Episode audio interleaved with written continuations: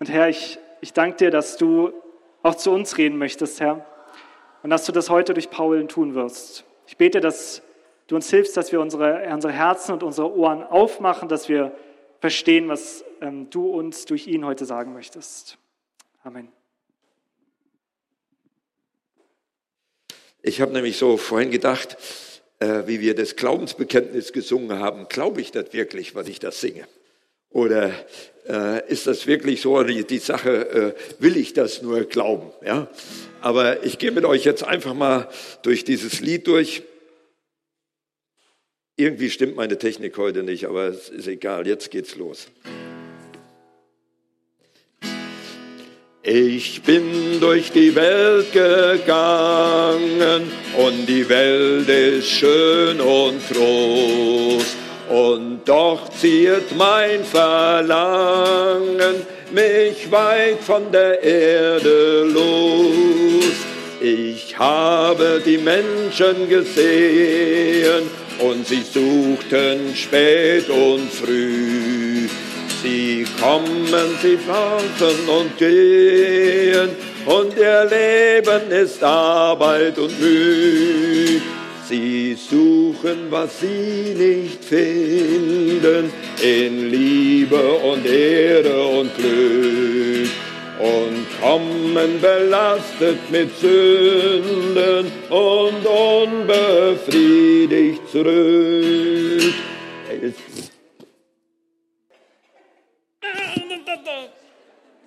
Ich weiß, wie es auswendig geht, aber das, das geht euch gar noch nichts an. Jetzt habt ihr meine ganze Predigt gesehen, aber die zweiten. Ah, dann machen wir es an. Es ist eine Ruhe vorhanden für das arme, müde Herz sagt es laut in allen Landen, hier ist gestillet der Schmerz. Es ist eine Ruhe gefunden für alle fern und nah. In des Gottes Lammes Wunden am Kreuze auf Golgatha. Ich hab's noch drauf.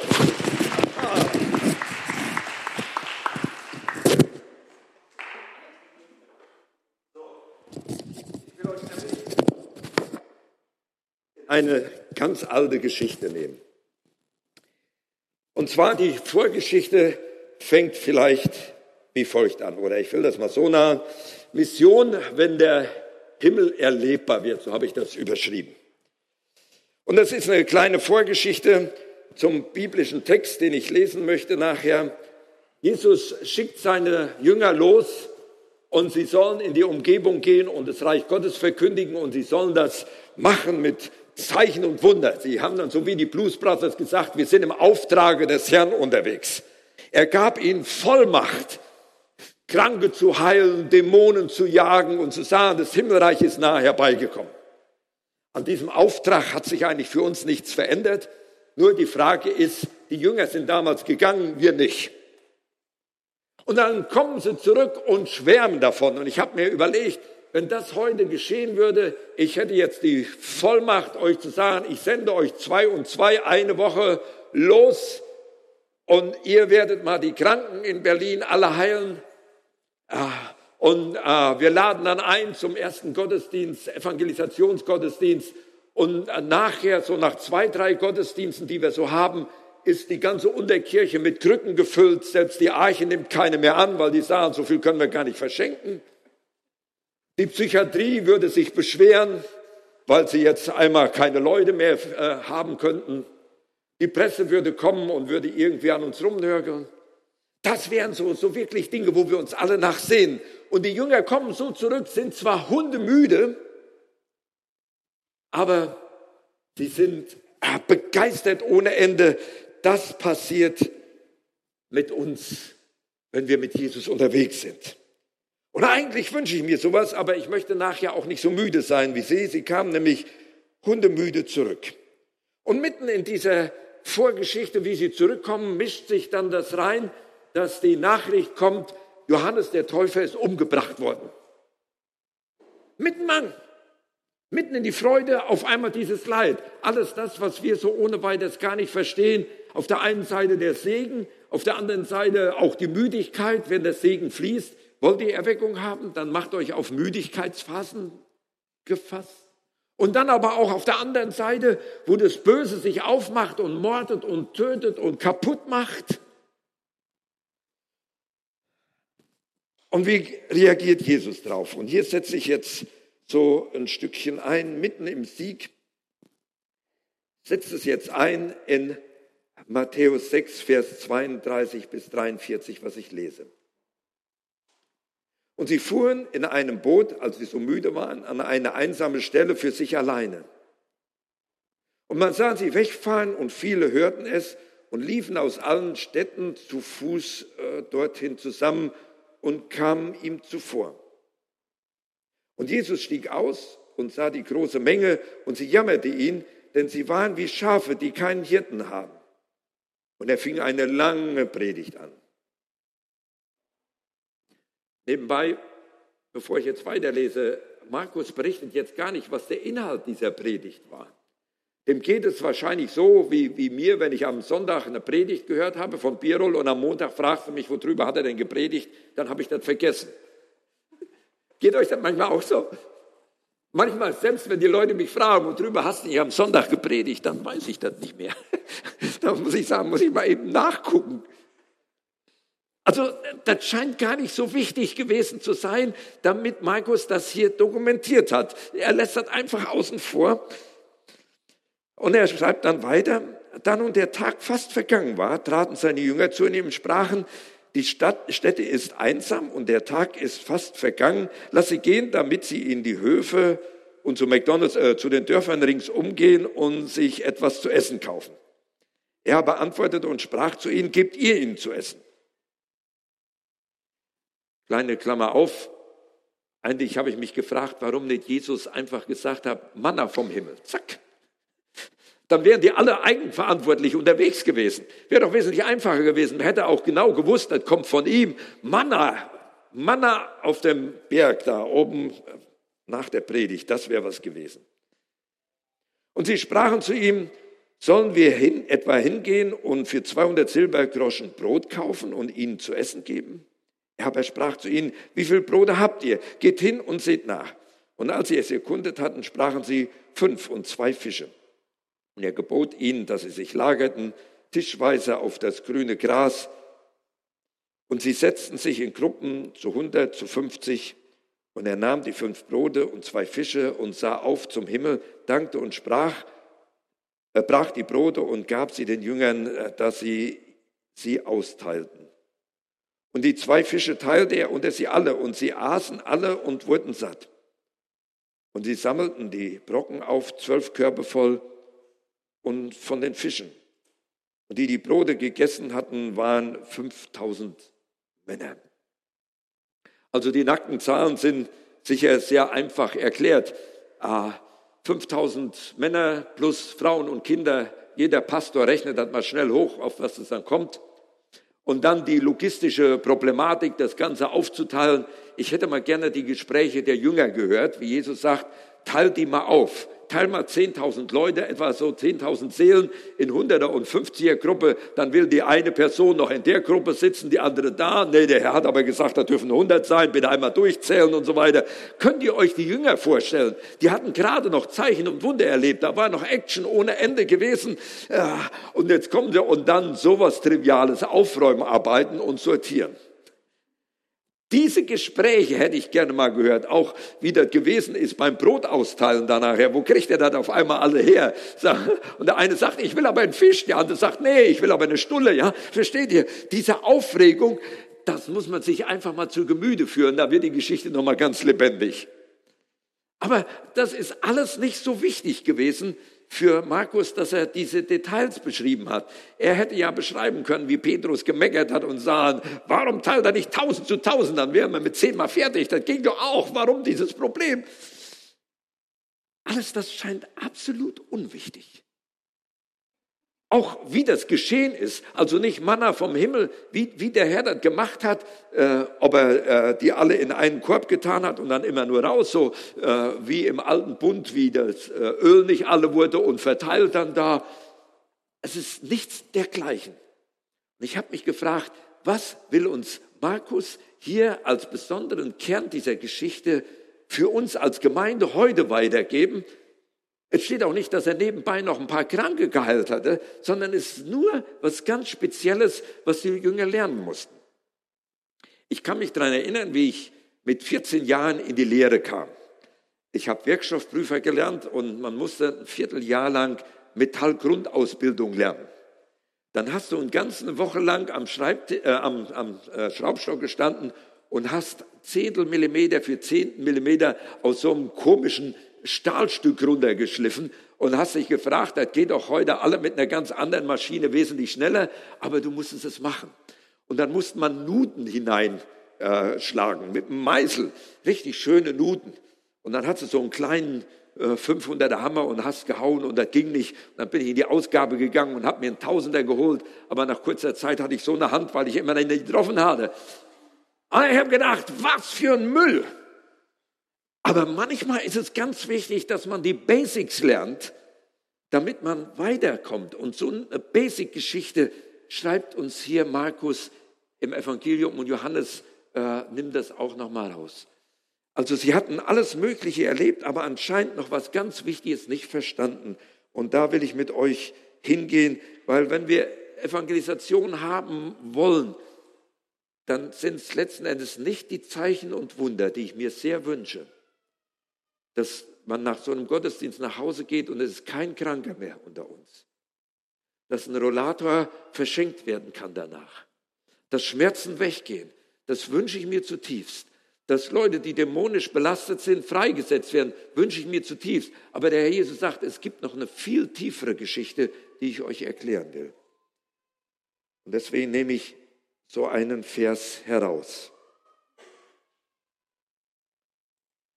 Als Jesus die Leute sah, steht geschrieben, und Jesus stieg aus und sah die große Menge. Und sie jammerten ihn, denn sie waren wie Schafe, die keinen Hirten hatten. Und er fing eine lange Predigt an. Eines der ganz charakteristischen Dinge von, vom Herrn Jesus ist, dass er uns sieht. Er sieht dich, selbst wenn du es nicht für möglich hältst. Wenn ich über einen Teil von Herrn Jesus am meisten mitreden will, dann ist, dass er mich in all meinen Dingen und all meinen Bedürftigkeiten komplett sieht. Und dass ihm das nicht vollkommen egal ist. Er sieht die Leute und es steht geschrieben, sie sind wie Schafe ohne einen Hirten. Ah, vielleicht hat er dran gedacht, jetzt ist Johannes der Täufer nicht mehr da.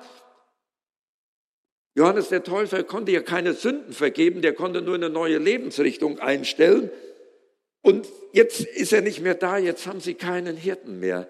Und er sagt ja an der Stelle, hey Leutchen, ich bin der gute Hirte. Und der gute Hirte kennt seine Schafe, er kennt sie mit Namen.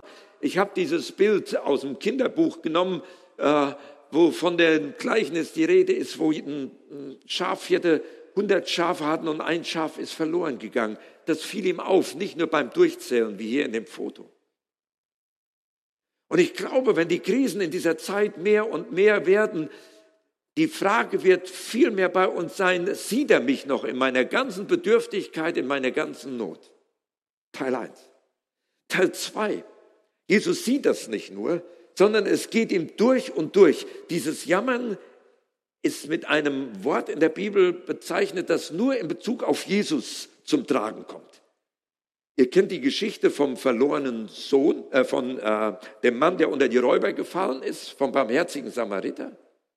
Da wird das Gleiche gebraucht, als der den unter die Räuber gefallenen sah, ging ihm das durch die Gedärme hindurch, das ging ihm richtig nah. Ich habe euch ja mal die Geschichte erzählt, wie ich vor langen Jahren mal in die Psychiatrie gerufen wurde in Kreuzberg in Neukölln, ins Urban Krankenhaus. Samstagnachmittag zur besten Sportschauzeit. Und dann ging die Tür auf und dann saß, saß da so der ein oder andere Weißkittel in der Tür und sagt, wir möchten Sie ein bisschen darauf vorbereiten, was gleich passiert. Sie werden gleich in einen Raum geführt werden. Da ist eine junge Dame, der Vater hat in ihren Armen in der Nacht den Freund erschossen. Danke, ich gehe wieder. Die Tür geht auf und da siehst du ein junges Mädel, 17 bis 20 Jahre, langes Kleid, total mit Blut gedrängt. Darum, die Weißkittel in der Psychiatrie darfst du nicht anfassen. Das ist eine ganz schwierige Sache. Du musst immer von der, von der Not dich distanzieren des anderen. Und dann stehe ich da mit einer ganzen Hilflosigkeit. Und was habe ich gemacht? Ich habe sie in den Arm genommen und habe um den Salam und den Shalom Gottes gebetet. Aber ich will euch was sagen. Im Nachdenken über diese Geschichte habe ich gedacht, das war mehr meine eigene Hilflosigkeit wie das tiefe Mitleid für das Mädel. Ich habe immer über meine Bedürftigkeit nachgedacht. Und das ist das, was Jesus seinen Jüngern lehrt. Jeder denkt von uns über seine Bedürftigkeit nach. Wenn ich mal überlege, ich habe heute Morgen meinen Rasierapparat rausgenommen und ein paar Stoppeln abgemäht. Und dann habe ich mich vom Spiegel betrachtet und mal geguckt, ob irgendwo ein Haar übrig geblieben ist. Weil ich wusste, wenn dann nachher übrig geblieben ist, meine Frau sieht das. Und dann sagte, da hast du wieder eins übrig gelassen. Also habe ich gedacht, den Stress tue ich mir nicht an. Und dann habe ich dann gestanden und geschuppert und gemacht und getan. Ich war so bedürftig mit mir selbst. Ich war gefangen in meiner eigenen Problematik. Und dann fahre ich nachher in die Gemeinde und sehe dann lauter Leute, die durch den Wald wieseln am Sonntagmorgen, anstatt Gott die Ehre zu geben. Die denken nur, mit ein bisschen Jogging könnte das Leben verlängert werden. Aber ich sage euch das, mit einer leidenschaftlichen Beziehung zu Jesus Christus hast du eine Überlebenswahrscheinlichkeit von zehn Jahren mehr wie jeder beste Jogger, der draußen ist. Statistisch bewiesen von jemandem, der nicht gläubig ist. Deswegen die beste Therapie wäre, ja, du kannst gerne joggen gehen, wunderbar, mach den Marathonlauf mit, alles da. Aber wie viel Zeit nehme ich wirklich, um ans Herz Gottes zu kommen, dass er mich berühren kann und dass er mir sagt, Paul, du bist mir alles wert. Ich versuche mich zu trimmen, ich versuche dies und jenes alles zu machen. Und auch wenn ich die ganzen äh, politischen Situationen dieser Zeit höre, ich denke dann immer, ach, wie wird das gehen, wie wird das gehen, wie das gehen. Aber vielleicht bist du einer von den 5000, die der Herr Jesus speisen will in der nächsten Zeit mit Strom und mit Gas, damit du weiter kochen kannst. Versteht ihr? Wenn wir nicht verstehen, was Jesus hier seinen Jüngern lehren will, er sagt, Zeichen und Wunder ist die eine Sache, aber mein Erbarmen, dass die Menschen wissen, ich sehe sie und ich will in Freundschaft mit ihnen umgehen. Ihr Leutchen, das müsst ihr lernen, das muss vom Kopf ins Herz der Jünger gehen, sonst brauchen sie gar nicht anfangen zu evangelisieren. Jesus blieb stehen und nahm sich Zeit, die Menschen zu sehen und ließ die Not der Menschen an sich ran. Ich habe gedacht, wenn wir in die Fastenzeit reingehen, vielleicht wäre es ganz gut, wenn du dir eine Fastenzeit nehmen würdest, wo du sagst, ich setze mich eine Stunde lang mal pro Tag an den Kutschi, wo die U-Bahn kommt, die Busse alle fahren. Und ich mache nichts anderes, als dass ich die Leute sehe. Ich habe die Menschen gesehen Sie suchten spät und früh, sie kommen, sie schaffen und gehen und ihr Leben ist Arbeit und Mühe. Dass ich die Not der Menschen mal wieder an mich ranlasse. Ich bin dankbar momentan für unsere Gebetsstunden, die sich mehr und mehr aufbauen. Und letzten Dienstag, ich war so gesegnet, dass ich dabei sein durfte in dieser Gebetsstunde. Es ist auch gut, dass wir füreinander beten. Aber mir fällt es dann ganz schwer, für die Nöte der Menschen draußen zu beten, weil ich sie nicht sehe. Ich muss immer was sehen, was anfassen. Ich muss euch sehen, damit meine Predigt irgendwo äh, was andocken kann. Und ich möchte euch wirklich sagen, Jesus sieht uns und er möchte seinen Jüngern klar machen, halt einmal still, schau dir mal die Menschen an. Mir geht es durch und durch, dass ich sie sehe. Und Jesus guckt nicht nur in diese Richtung rein, nicht nur in das Heute, sondern er guckt auch in das Morgen hinein. Vor langen Jahren, ich habe dieses Bild ja hier schon öfters gezeigt, hatte ich eine Zeltevangelisation in Zossen. Das Zelt hat direkt neben der Straße gestanden, wo der eine, die eine Straße, Straße der Befreiung und die andere Gerichtsstraße stand. Ich dachte, an einer besseren Position kann das Zelt eigentlich gar nicht stehen.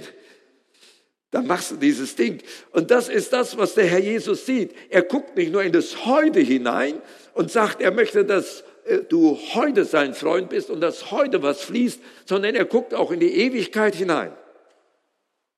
Also ich sage euch mal prophetisch was voraus. In 100 Jahren sitzt keiner von euch mehr hier in der Gemeinde.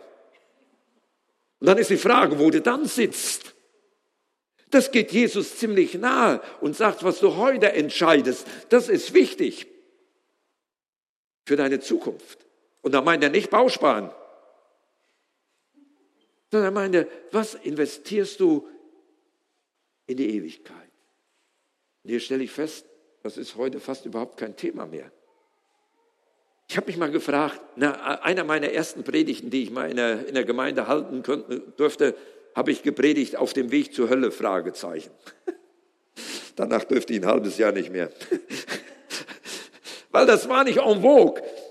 Das war nicht so, äh, äh, ach, wenn du mit Jesus unterwegs bist, ist alles wunderbar, ist alles schön. Stimmt gar nicht.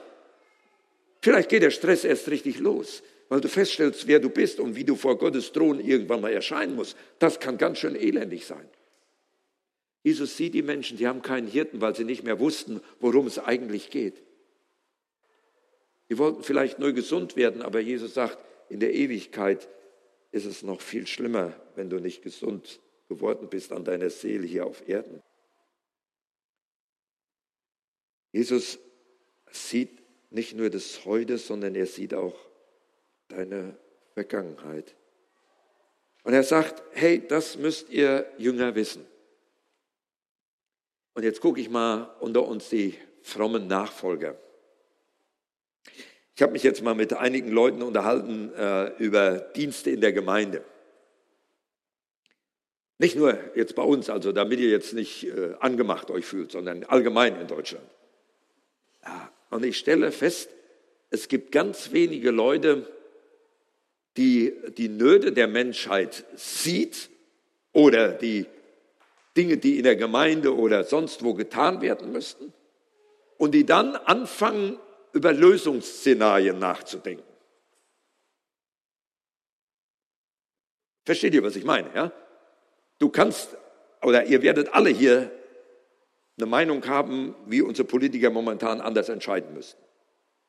Aber ich glaube, keiner von euch hat sich wählen lassen, um das zu verändern. Keiner ist in eine Partei eingetreten und hat gesagt, ich mache mich auf eine 20-Jahre-Reise, damit das irgendwann anders wird und da oben nicht nur Torfnasen sitzen. Entschuldigt, Torfnasen, ich meine mein das nicht so. Ja, aber versteht ihr? Wir, wir beschreiben Probleme, aber äh, nur wenige, wenige der Leute, der Jünger Jesu fangen an, über Lösungen nachzudenken, wo sie sagen, ich will Teil davon sein. Und jetzt gucken wir in diese Jünger hinein.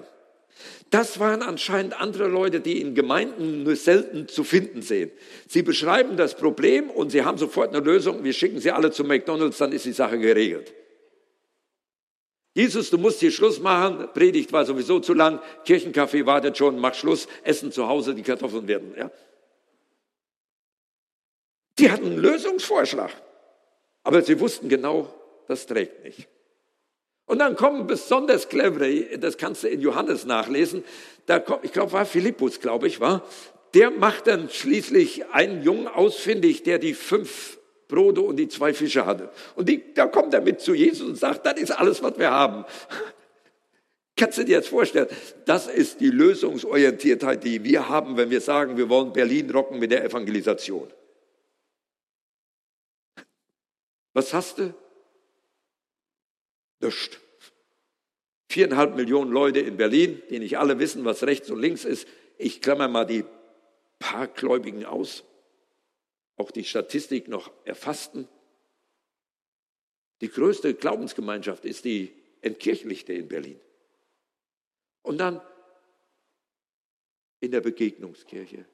Sag ich so, jetzt denken wir mal über Lösungsszenarien los. Das war die Situation. Und dann gibt Jesus einen ganz komischen Auftrag. Er sagt, hey, gebt ihr ihnen zu essen. Er aber antwortete und sprach zu ihnen, gebt ihr ihnen zu essen. Nochmal, er hätte das einfacher haben können. Er hätte sagen können, Manna vom Himmel, dann sucht jeder sich die Sache auf, wie viel er essen will. Da brauchst du nachher nichts zu entsorgen, weil das geht nachher sowieso kaputt. Der ganze Organisationsstress wäre nicht notwendig gewesen. Jesus hätte ja nur mal sagen, zack, so ist das Manna vom Himmel. Oder vielleicht noch ein paar Wachteln, damit auch die Nicht-Vegetarier was hätten. Macht er nicht. Er schaut seine Leute an und sagt, hey, ihr müsst die Menschen aufteilen, die da sind. Und das heißt, die 10.000 People, die da gewesen sind, das war für die Jünger viel zu viel, um das zu erfassen und damit Mitleid zu haben. Sie waren ja nicht Jesus, aber sie konnten vielleicht eine, eine, eine Sache mit 50, die sie sehen und sagen, wow, da geht uns durchs Herz, die haben Hunger. Jesus nimmt sie an der Hand und sagt, hey, ich gebe euch eine Aufgabe, fangt mal an und geht. Ich gehöre zu den Leuten, die liebend gerne mal im Lotto gewinnen möchten. Also da, da kann ich richtig drüber träumen abends im Bett. Aber das Komische ist, ich tippe nicht. Ich warte auf ein Wunder, dass ich einen Lottogewinn habe, ohne dass ich einen Schein abgegeben habe. Dann könnte ich ihr Zeugnis geben. Ich würde auch den, den, den 20., ne, den 10. geben. Gar kein Thema. Aber viele von uns sitzen in der Gemeinde, wir können die Probleme der Welt beschreiben. Es sind 5000 Männer hier, die alle Hunger haben, die müssten irgendwas zu essen haben. Herr Jesus, tu mal. Und der Jesus sagt, nee, mache ich nicht. Gebt ihr ihnen zu essen. Tolles Problem, nicht? Was könnten wir bewegen? Eigentlich nichts. Deswegen müssen wir die ganze Sache schrumpfen auf wenige Menschen, wo wir diese Erbarmung Gottes sehen können. Wenn das nicht geschieht, bleibt Evangelisation nur ein Managementproblem. Dann werden wir gute Flyer haben, werden gut organisieren, werden machen und tun, aber es passiert nichts glaube, Jesus lehrt seine Jünger und sagt, Zeichen und Wunder sind nicht das Kriterium, weswegen die Menschen sich scharenweise bekehren werden. Ihr kennt die Geschichte, wo zehn Aussätzige kommen und nur einer kommt zurück. Aber ich sage euch, das Erbarmen Gottes, das greift. Nicht nur heute und hier, sondern bis in die Ewigkeit, das verändert. Ich habe gedacht, Herr Jesus, hier muss ich von deinen Jüngern lernen. Ich brauche wieder dieses Erbarmen für die Menschen. Sonst drehe ich mich immer nur um mich selbst.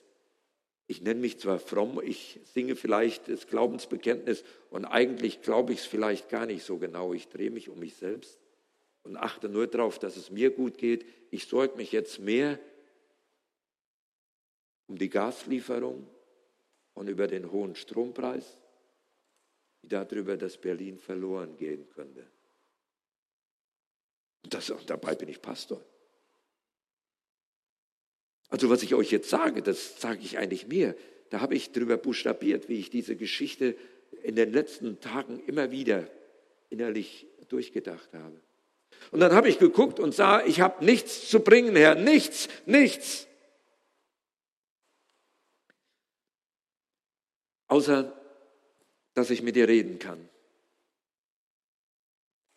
Und das ist das Interessante, das ist das Einzige, was uns hier ein bisschen was in das Geheimnis reingeht, wie der Herr Jesus die Brote vermehrt hat. Er schaute zum Himmel, dankte Gott und dann verteilte er die Brote und die Fische. Und ich glaube, das ist der Startpunkt für unsere Gebets- und Fastenzeiten, in die wir hineingehen wollen, dass wir mit den wenigen Fischen und Broten, die wir haben, vielleicht mit deiner eigenen Persönlichkeit, die sagen, ich schaffe sowieso nichts mehr, ich bin zu alt, ich bin zu klapprig, ich kann das nicht, ich weiß nicht, wie man evangelisiert, ich weiß dieses und jenes nicht, aber eins weiß ich, du kannst dich hinsetzen, irgendwo mal eine Stunde in die Residenzstraße oder da, wo du wohnst oder am Kutschi und einfach nur zu beten und sagen, Herr Jesus, zeig mir ein bisschen, wie du die Menschen siehst. Lass mich teilhaben daran. Eine Stunde mal am Tag, ist das viel? Für die meisten von uns ja, aber für, nee, für die meisten nicht. Und dann hast du nichts in der Hand und sagst, ich weiß doch gar nicht, wie ich mit dem Opa oder mit dem, mit dem äh, kaputten Menschen da reden soll. Herr Jesus, ich kann doch nicht, ich weiß nicht, da bin ich zu dumm für. Das ist, das ist eine gute Basis. Das wollte der Herr Jesus haben, dass die Jünger feststellen, nichts habe ich zu bringen, alles Herr bist du. Und dann schau da hoch zum Himmel und dankt und dann wird es vermehrt. Und Herr Jesus sagt, wenn ihr all diese Dinge kommen seht, dann hebt euer Haupt, denn eure Erlösung naht. Muss man ein Bibelstudium machen über das ich hebe meine Augen auf zu den Bergen. Woher kommt mir Hilfe? Meine Hilfe kommt von dem Herrn, der Himmel und Erde gemacht hat. Immer da, wo in der Bibel steht, die Augen aufheben. Das heißt, du guckst von dem Problem weg auf das Vaterherz Gottes. Und hier bekenne ich, hier bin ich hilfsbedürftig. Hier habe ich leere Hände. Ich sage, Herr Jesus, ich predige darüber, ich habe es im Kopf, aber ich möchte es wieder in meinem Herzen haben.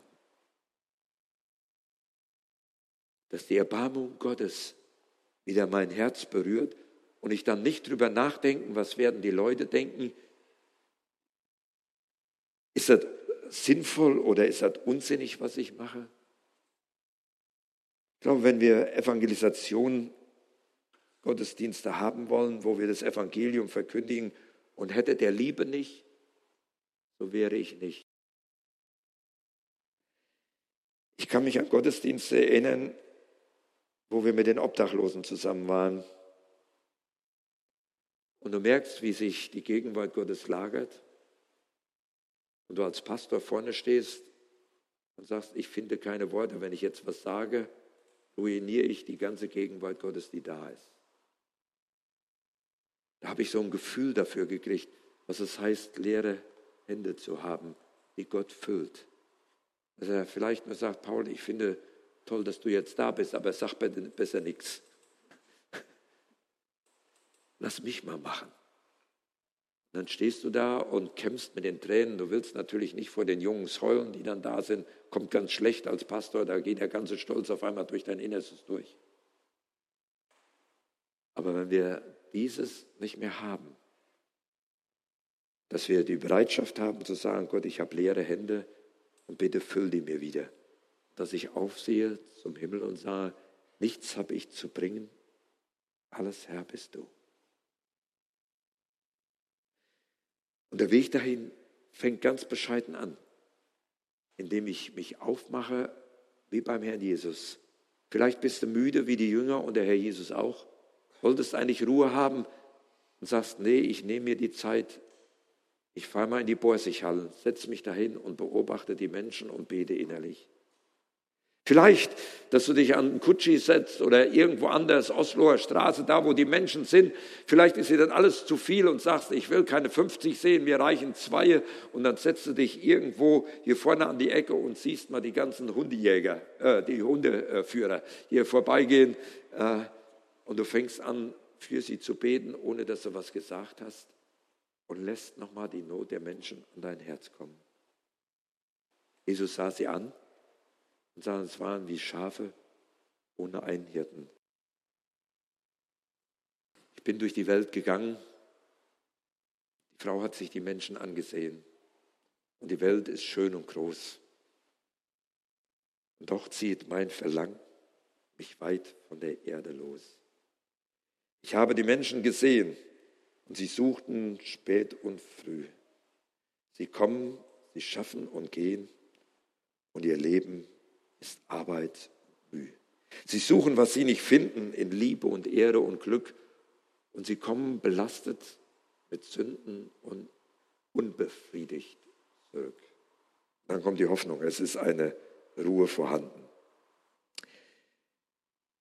Die Gräfin Eleonore Fürstin Reuss, geborene Stolberg, Wernigerode, hat eine interessante Aufschrift auf ihren Grabstein setzen lassen. Und zwar aus dem 13. Vers von einem Lied von Paul Gerhardt, Ist Gott für mich so Drede, hat sie folgenden Versteil auf ihren Grabstein setzen lassen. Die Sonne, die mir lachte, ist mein Herr Jesus Christ. Das, was mich singen machte, ist, was im Himmel ist. Ich habe gedacht, das wäre ein Spruch, den ich gerne auch auf meinen Grabstein hätte, aber ich habe noch ein paar andere. Ah, ich möchte mich von ihm berühren lassen, dass mein Herz wieder von seinem Geist berührt wird. Und wenn es euch dann ähnlich sieht wie mir, wenn ihr genauso hilflos seid, vielleicht strecken wir im Moment unsere leeren Hände nochmal entgegen.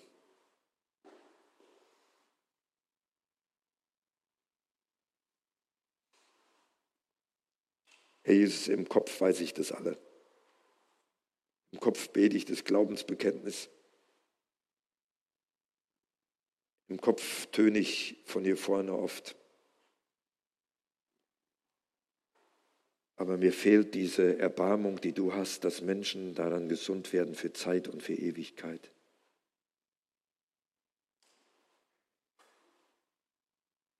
Ich möchte Erfolge haben, aber du willst das Herz haben.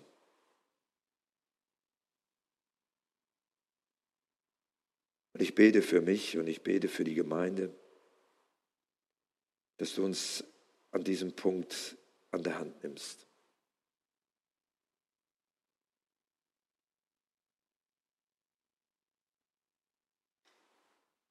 Jesus, ich brauche deine Nähe. Ich brauche diese Erbarmung, sonst brauche ich gar nicht zu evangelisieren. Sonst sollte ich lieber schweigen, aber ich will nicht, Herr. Ich will gesandt werden, dass Menschen gerettet werden für Zeit und für Ewigkeit, dass Menschen geheilt werden, dass Menschen befreit werden, dass du Ehre bekommst. Und so bete ich, dass ein Geist der Erbarmung auf unsere Gemeinde kommt, so wie du das deine Jünger gelehrt hast bei der Speisung der 5000. Füll unsere leeren Hände mit dieser Erbarmung, Herr Jesus. Darum bitte ich. Amen.